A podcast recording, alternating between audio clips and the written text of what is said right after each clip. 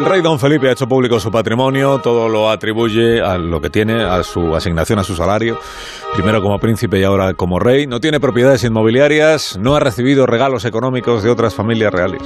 Le pregunto a Fernando Onega si él sabe por qué se ha elegido este momento para difundir esta información.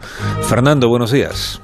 Muy buenos días, Alsina. La publicación del patrimonio del rey y la norma que hoy aprobará el Consejo de Ministros forman parte de la misma decisión la garantía de transparencia y ejemplaridad de la corona.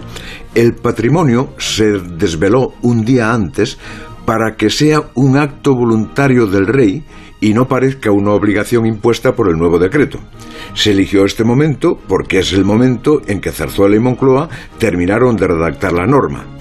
Se empezó a trabajar en la idea desde el principio del reinado de Felipe VI, tuvimos noticia concreta cuando Carmen Calvo era vicepresidenta, el pasado verano se publicó que la aspiración era tenerla terminada este curso y el curso, por lo menos el académico, está a punto de terminar, o sea que se han cumplido los plazos que Gobierno y Casa Real se habían marcado. Si eso es todo, y pienso que sí, no veo esa relación que algunos citan entre la norma y la decisión de la Fiscalía sobre Juan Carlos I.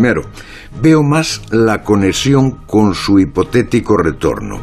Pensando en el rey Juan Carlos, lo único cierto es que si no hubiera ocurrido lo que ocurrió, la demanda de transparencia no hubiera sido tan urgente ni generalizada y la necesidad de hacerla no hubiera sido tan prioritaria para Felipe VI.